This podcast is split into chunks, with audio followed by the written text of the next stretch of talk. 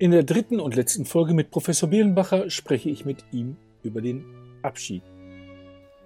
In den Grundthemen der Philosophie, einer Reihe, die Sie mit herausgeben, schrieben Sie zum Thema Tod äh, und dort zitierten Sie Norbert Elias Werk über die Einsamkeit des Sterbenden in unseren Tagen. 1982 schrieb der deutsch-britische Soziologe, und ich zitiere, die rituellen Floskeln der alten Gesellschaft, die die Bewältigung kritischer Lebenssituationen erleichterten, klingen für das Ohr vieler Menschen abgestanden und falsch. An neuen Ritualen, die dem gegenwärtigen Empfindens- und Verhaltensstandard entsprechen und die Bewältigung wiederkehrender kritischer Lebenssituationen erleichtern können, fehlt es noch. Wohlgemerkt 1982. Denken Sie, dass sich da in der Zwischenzeit etwas dran verändert hat, dass wir anders Abschied nehmen, als es noch, naja, ich sag mal, in den 70er, 80er Jahren der Fall war? Ja, ich denke schon. Also wir befinden uns in einem sicher über mehrere Jahrzehnte sich hinziehenden Prozess der Säkularisierung äh, der Sphäre von Tod und Sterben, aber vor allen Dingen auch der Diversifizierung. Das heißt, der stärkeren ähm, Aufspaltung der, äh, der Arten und Weisen, mit dem Tod und dem Sterben umzugehen, äh, als jemals zuvor.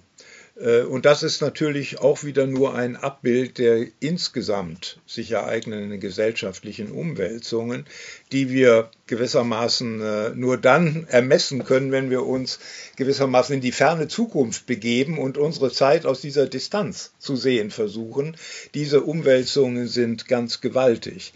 Denn gerade die Sphäre von Tod und Sterben, aber natürlich auch die Sphäre von Geburt und von Sexualität war über Jahrhunderte gebunden an ganz bestimmte etablierte und meist auch politisch äh, befestigte Weltbilder. Das heißt, sie war standardisiert und dem entsprachen auch die rituellen Bewältigungsformen dieser ähm, Umbruchssituationen, dieser, äh, sagen wir, Schlüsselsituationen in einer Lebensgeschichte. Außerdem wirkten diese Standardformen, von denen Elias spricht und von denen er meint, dass sie zum Teil eben veraltet sind, äh, wirken außerordentlich entlastend. Das heißt, sie äh, durch ihre Etabliertheit, durch ihre Objektivität ähm, erleichtern sie die subjektive Bewältigung dieser Situation. Also die Geburt eines Kindes ist ja ein Bahn, äh, ist ja ein wahnsinniges Ereignis, äh, auch für die nicht beteiligten Väter. Äh? Das ist ein, ein, ein, äh, ein, äh, eine Revolution im eigenen Denken und Fühlen. Man ist ein anderer Mensch gewissermaßen ab dann. Man hat jetzt eine Verantwortung, die man vorher sich nicht hat konkret ausmalen können. Und genauso ist der Tod ein Einschnitt für einen selbst, selbstverständlich, aber auch für alle, die äh, daran Anteil nehmen. Und da erfordert es Rituale, um diese subjektive Unsicherheit, diese Verunsicherung, diese Irritation, äh, gewissermaßen in feste Bahnen zu lenken und auf diese Weise auch psychisch ähm, leichter bewältigbar zu machen. Das Problem mit diesen Ritualen ist nur, dass sie heute sich gewissermaßen auf äh, äh ver verzweigt haben und Wahlmöglichkeiten freigegeben haben. Sie haben das gerade schon angesprochen. Die Gesellschaft säkularisiert, das heißt also, Religion spielt eine kleinere Rolle, als es noch vor einigen, vielleicht vor 50 Jahren noch eine Rolle gespielt hat. Ich, wenn man gerade, wenn man so wie ich aus dem ländlichen Münsterland, nördlichen Ruhrgebiet, ländlichen Münsterland kommt, dann weiß man noch sehr gut, was die Religion noch bedeutet. Aber das bedeutet doch auch, dass natürlich diese Rituale, die gerade die kirchlichen Rituale anscheinend äh, überholt sind. Ähm, das ist aber gleichzeitig vielleicht, und das wäre jetzt mein Eindruck, meine Frage an Sie vielleicht, haben wir eigentlich schon in dieser säkulierten Welt des Abschieds, haben wir da schon Rituale entwickelt? Ja, äh, wir sollten bei den Ritualen äh, natürlich eine wichtige Frage nicht vergessen. Sind das kollektive äh, äh oder kollektiv auf ähm, äh, Konventionen beruhende Ersatzrituale, zum Beispiel säkularer Art? Oder sind das individuelle Rituale oder gruppenspezifische Ideale? Ähm, wir haben ja diese äh, Diversifizierung der Rituale schon in den verschiedenen Religionsgemeinschaften. Gerade wenn ich an die ähm, auch vielen freikirchlichen oder an die weltanschaulichen Gruppen denke. Denken Sie zum Beispiel an äh, Begräbnisrituale im Bereich der Freimaurer. Sehr verwirrend für jemanden, der dieser Sphäre fernsteht.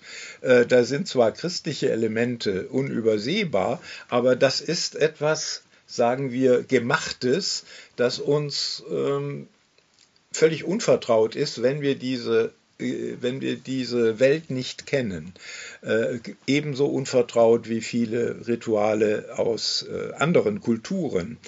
Ähm, und da herrscht ja eine Vielfalt, die unab, unübersehbar ist. Äh, ich habe gerade heute noch gelesen, in Kreta war es über Jahrhunderte üblich, dass eine Witwe äh, zeitlebens schwarz trägt. Zeitlebens gewissermaßen. Sie ist für ihr weiteres Leben eine Trauernde. Das ähm, kommt uns ganz seltsam vor, äh, aber äh, auch in unserer heutigen Welt sind zum Beispiel die Trauerzeiten, die als nicht pathologisch bewertet werden, äh, unterschiedlich gemessen. In den USA ist sie extrem kurz. Wenn Sie hierzulande mehr als zwei Jahre trauern, dann sind sie schon gewissermaßen auf der Liste für eine therapeutische Behandlung. Äh, nicht, also wir haben kulturelle Normen, wie so etwas ablaufen soll.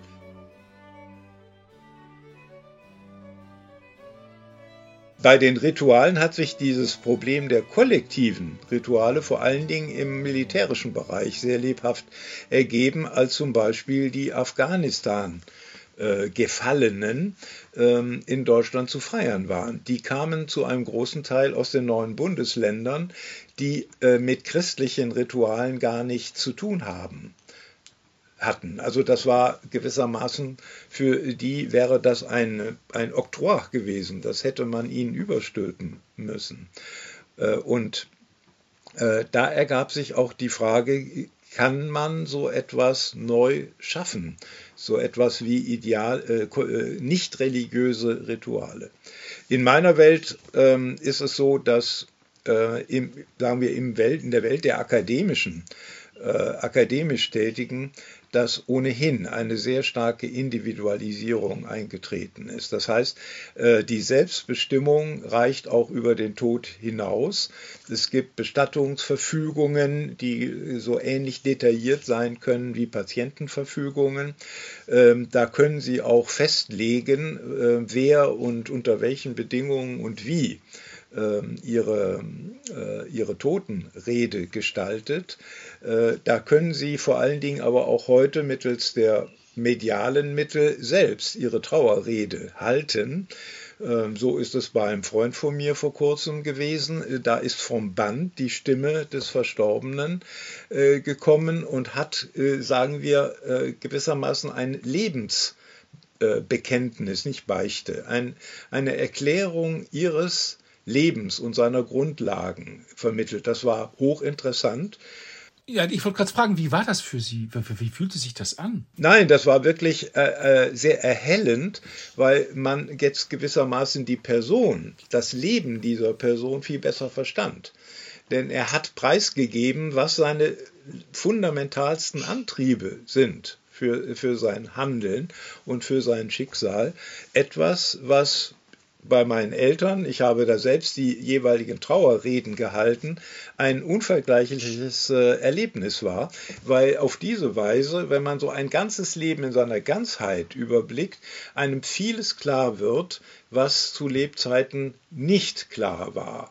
Das heißt, es gibt kaum Situationen, in denen man so grundlegend über andere Menschen, auch äh, gerade Nahestehende, so ähm, nachdenkt, wie das äh, in einer Trauerrede ist.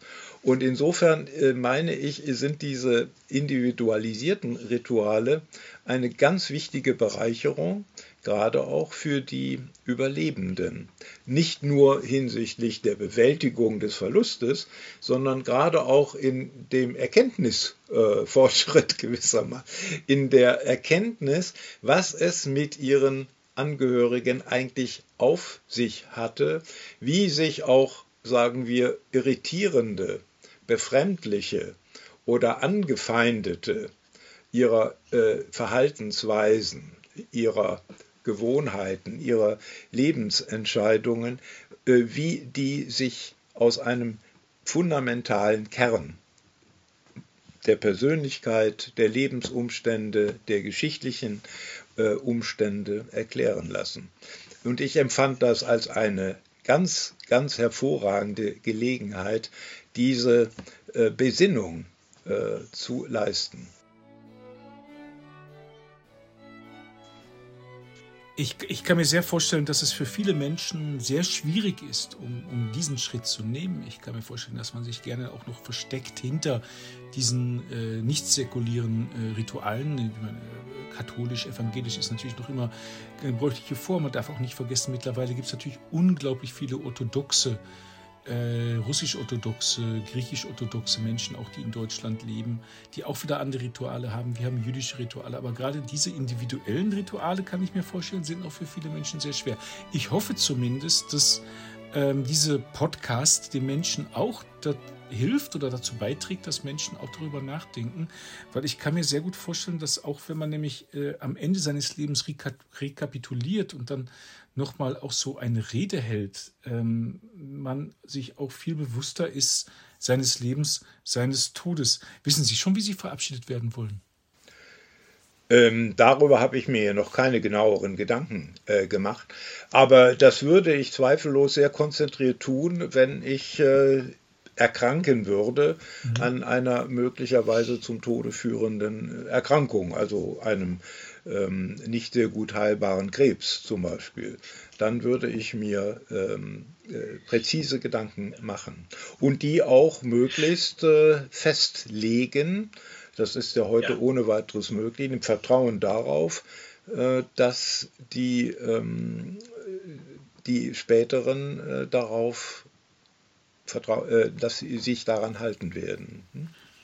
Eine, eine, eine fantastische Szene aus der Netflix-Serie Die Krone, The Crown, war, als Lord Mountbatten durch die IRA getötet wurde und Prinz Philipp, der ja vor kurzem erst selbst beigesetzt wurde, dahinter kam, dass sein Onkel, Lord Mountbatten war sein Onkel, ein 500-seitiges Drehbuch für seine Trauerfeier geschrieben hatte. Und ähm, das ist natürlich auch eine Herausforderung. Jetzt weiß ich nur nicht, ob das wirklich so war oder ob das in dieser Serie dramatisiert wurde, aber ich musste da schon lachen, zumal dann dieser Schauspieler, der den Philipp spielte, relativ geflucht hat und sagte, der ist ja nicht ganz normal, 500 Seiten. Ähm, habe ich noch etwas vergessen oder würden Sie gerne noch etwas erläutern, was Sie sagen, wenn Sie diesen Podcast aussenden? Das möchte ich den Leuten unheimlich gerne mitgeben. Wie gesagt, wir haben auch zu jedem Podcast gibt es Show Notes. Das heißt, die Leute können auch ähm, zu den Notizen, die dazustehen, da können wir auch noch verweisen auf gewisse Publikationen, wenn möglich, oder Bilder oder sonst irgendwas. Ähm, aber bitte. Ja, ein äh, Thema, dass wir. Moment, ich gucke mal gerade. Ja, bitte. Ähm, ja, was wir, äh, ein Thema, das äh, gerade in der Medizinethik, äh, in der ich ja äh, auch wesentlich tätig bin, ähm, äh, sehr stark diskutiert wird, ist die sogenannte Medikalisierung des Todes. Das heißt, äh, der Tod spielt sich heute ja gerade in Deutschland immer noch ganz überwiegend ähm, außerhalb des, der eigenen Wohnung statt. Ähm, äh, vor allen Dingen in Krankenhäusern, aber vor allen Dingen auch in Heimen. Also äh, unter Bedingungen, die nicht unbedingt die Bedingungen sind, unter der sich der Einzelne zu Hause fühlt. Äh, jetzt, ich sehe mal ganz ab von Corona äh, und den besonderen Problemen, äh, die das gemacht hat und weitermacht, äh, unter den Bedingungen der Isolation, des, äh, der Schwierigkeiten, Besuche zu machen und der ganz tragischen Fälle, wo Sterbende völlig alleingelassen worden sind, die kein dringenderes Verlangen hatten, als äh, ihre Lieben um sich äh, zu wissen. Äh, aber das ist natürlich ein modernes Phänomen, das ziemlich durchschlagend ist. Der Tod ist dadurch zum Teil in fremde Hände gegeben. Nicht nur äh, durch Sterbehilfe, ähm, sondern gerade durch äh, Überbehandlung. Und zwar durch, also Übertherapie am Lebensende, ein großes Problem.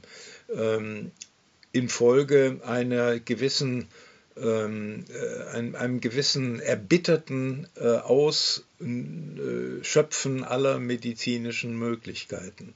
Und wenn Sie diese Studie, die ich erwähnt habe, des Berlin-Instituts ähm, lesen, dann werden Sie sehen, dass ein großer Teil der Befragten, äh, der hinter der, der Nachbleibenden, vor allen Dingen diejenigen, die Sterbende gepflegt haben, äh, als größtes Problem unserer Zeit hinsichtlich Sterbens äh, sehen, ähm, dass zu viel äh, therapiert worden ist. Dass zum Beispiel Menschen, die im Grunde in früheren Zeiten als Sterbende erkannt worden sind, dass die noch in äh, ein Krankenhaus eingeliefert werden, so als sei der Tod nun eine Notsituation, die dringend der Intervention bedarf. Es fehlt also an der Gelassenheit, den Tod ähm, äh, geschehen zu lassen. Äh, ich erinnere mich noch selber, wie ich in früheren Zeiten meine Großmutter für einen Tag in das Krankenhaus gebracht sah. Äh, sie ist dann im Krankenhaus gestorben, nach einem Tag. Äh, sie war aber vorher schon im Sterben gewissermaßen. Das heißt, wir haben es mit einer Unfähigkeit zu tun, auch aus Erfahrungsmangel den Tod zu diagnostizieren als bevorstehend. Und deshalb auch aus der Angst vor möglicherweise, möglicherweise Strafsanktionen, äh, für Unterlassungen, sträflicher Unterlassungen. Das wäre jetzt meine, ja. Nicht äh, die Verzweiflungshandlung, den Notarzt zu rufen, der natürlich ja. ähm, keine Diagnose stellen kann so schnell, sondern der seinem Auftrag gemäß äh, die Einlieferung ins Krankenhaus äh, in die Wege leiten muss. Sie haben, das wäre jetzt meine Frage natürlich gewesen, was sind die Ursachen? Sie haben die Ursachen schon angesprochen äh, für, diese, für diese Wahl. Äh, ist es nicht aber auch teilweise, dass es, dass es uns als Patienten geschuldet ist, dass wir dann immer noch diese Hoffnung haben und auch diesen Wunsch haben, dass Ärzte tatsächlich alle möglichen Sachen ausschöpfen werden, alle möglichen Behandlungen ausschöpfen werden? So, weil uns das natürlich auch teilweise vorgespielt wird oder vorgespiegelt wird dass es diese Möglichkeiten gibt mit diesen Apparaten, die Piep machen und diese ganzen Spritzen, die es gibt und dass wir auch wirklich dran denken, dass auch wenn wir sehr alt sind und wir, ich sag mal, Krebs haben, äh, wir immer noch die Hoffnung haben, dass wir sogar geheilt werden können. Sind nicht auch wir daran schuld, dass wir ja, selbstverständlich. Ja, das spielt eine, selbstverständlich auch eine Rolle. Auch eine gewisse Anspruchshaltung gegenüber der Medizin. Wir möchten alles, äh, was möglich ist, für uns getan wissen. Eine große Rolle spielen aber nach allem, was wir wissen, auch die Angehörigen, die äh, sehr viel stärker noch als die Patienten selbst darauf beharren, äh, dass alles, wie es so schön heißt, alles Mögliche getan wird, äh, was dazu führt, dass zum Teil auch das Unmögliche und das nicht mehr durch Indikation, aber vor allen Dingen nicht mehr durch den Willen des Patienten gedeckte getan wird. Ich finde dieses ein sehr passendes Schlusswort, Herr Professor Birnbacher. Ich danke Ihnen recht herzlich für Ihre Teilnahme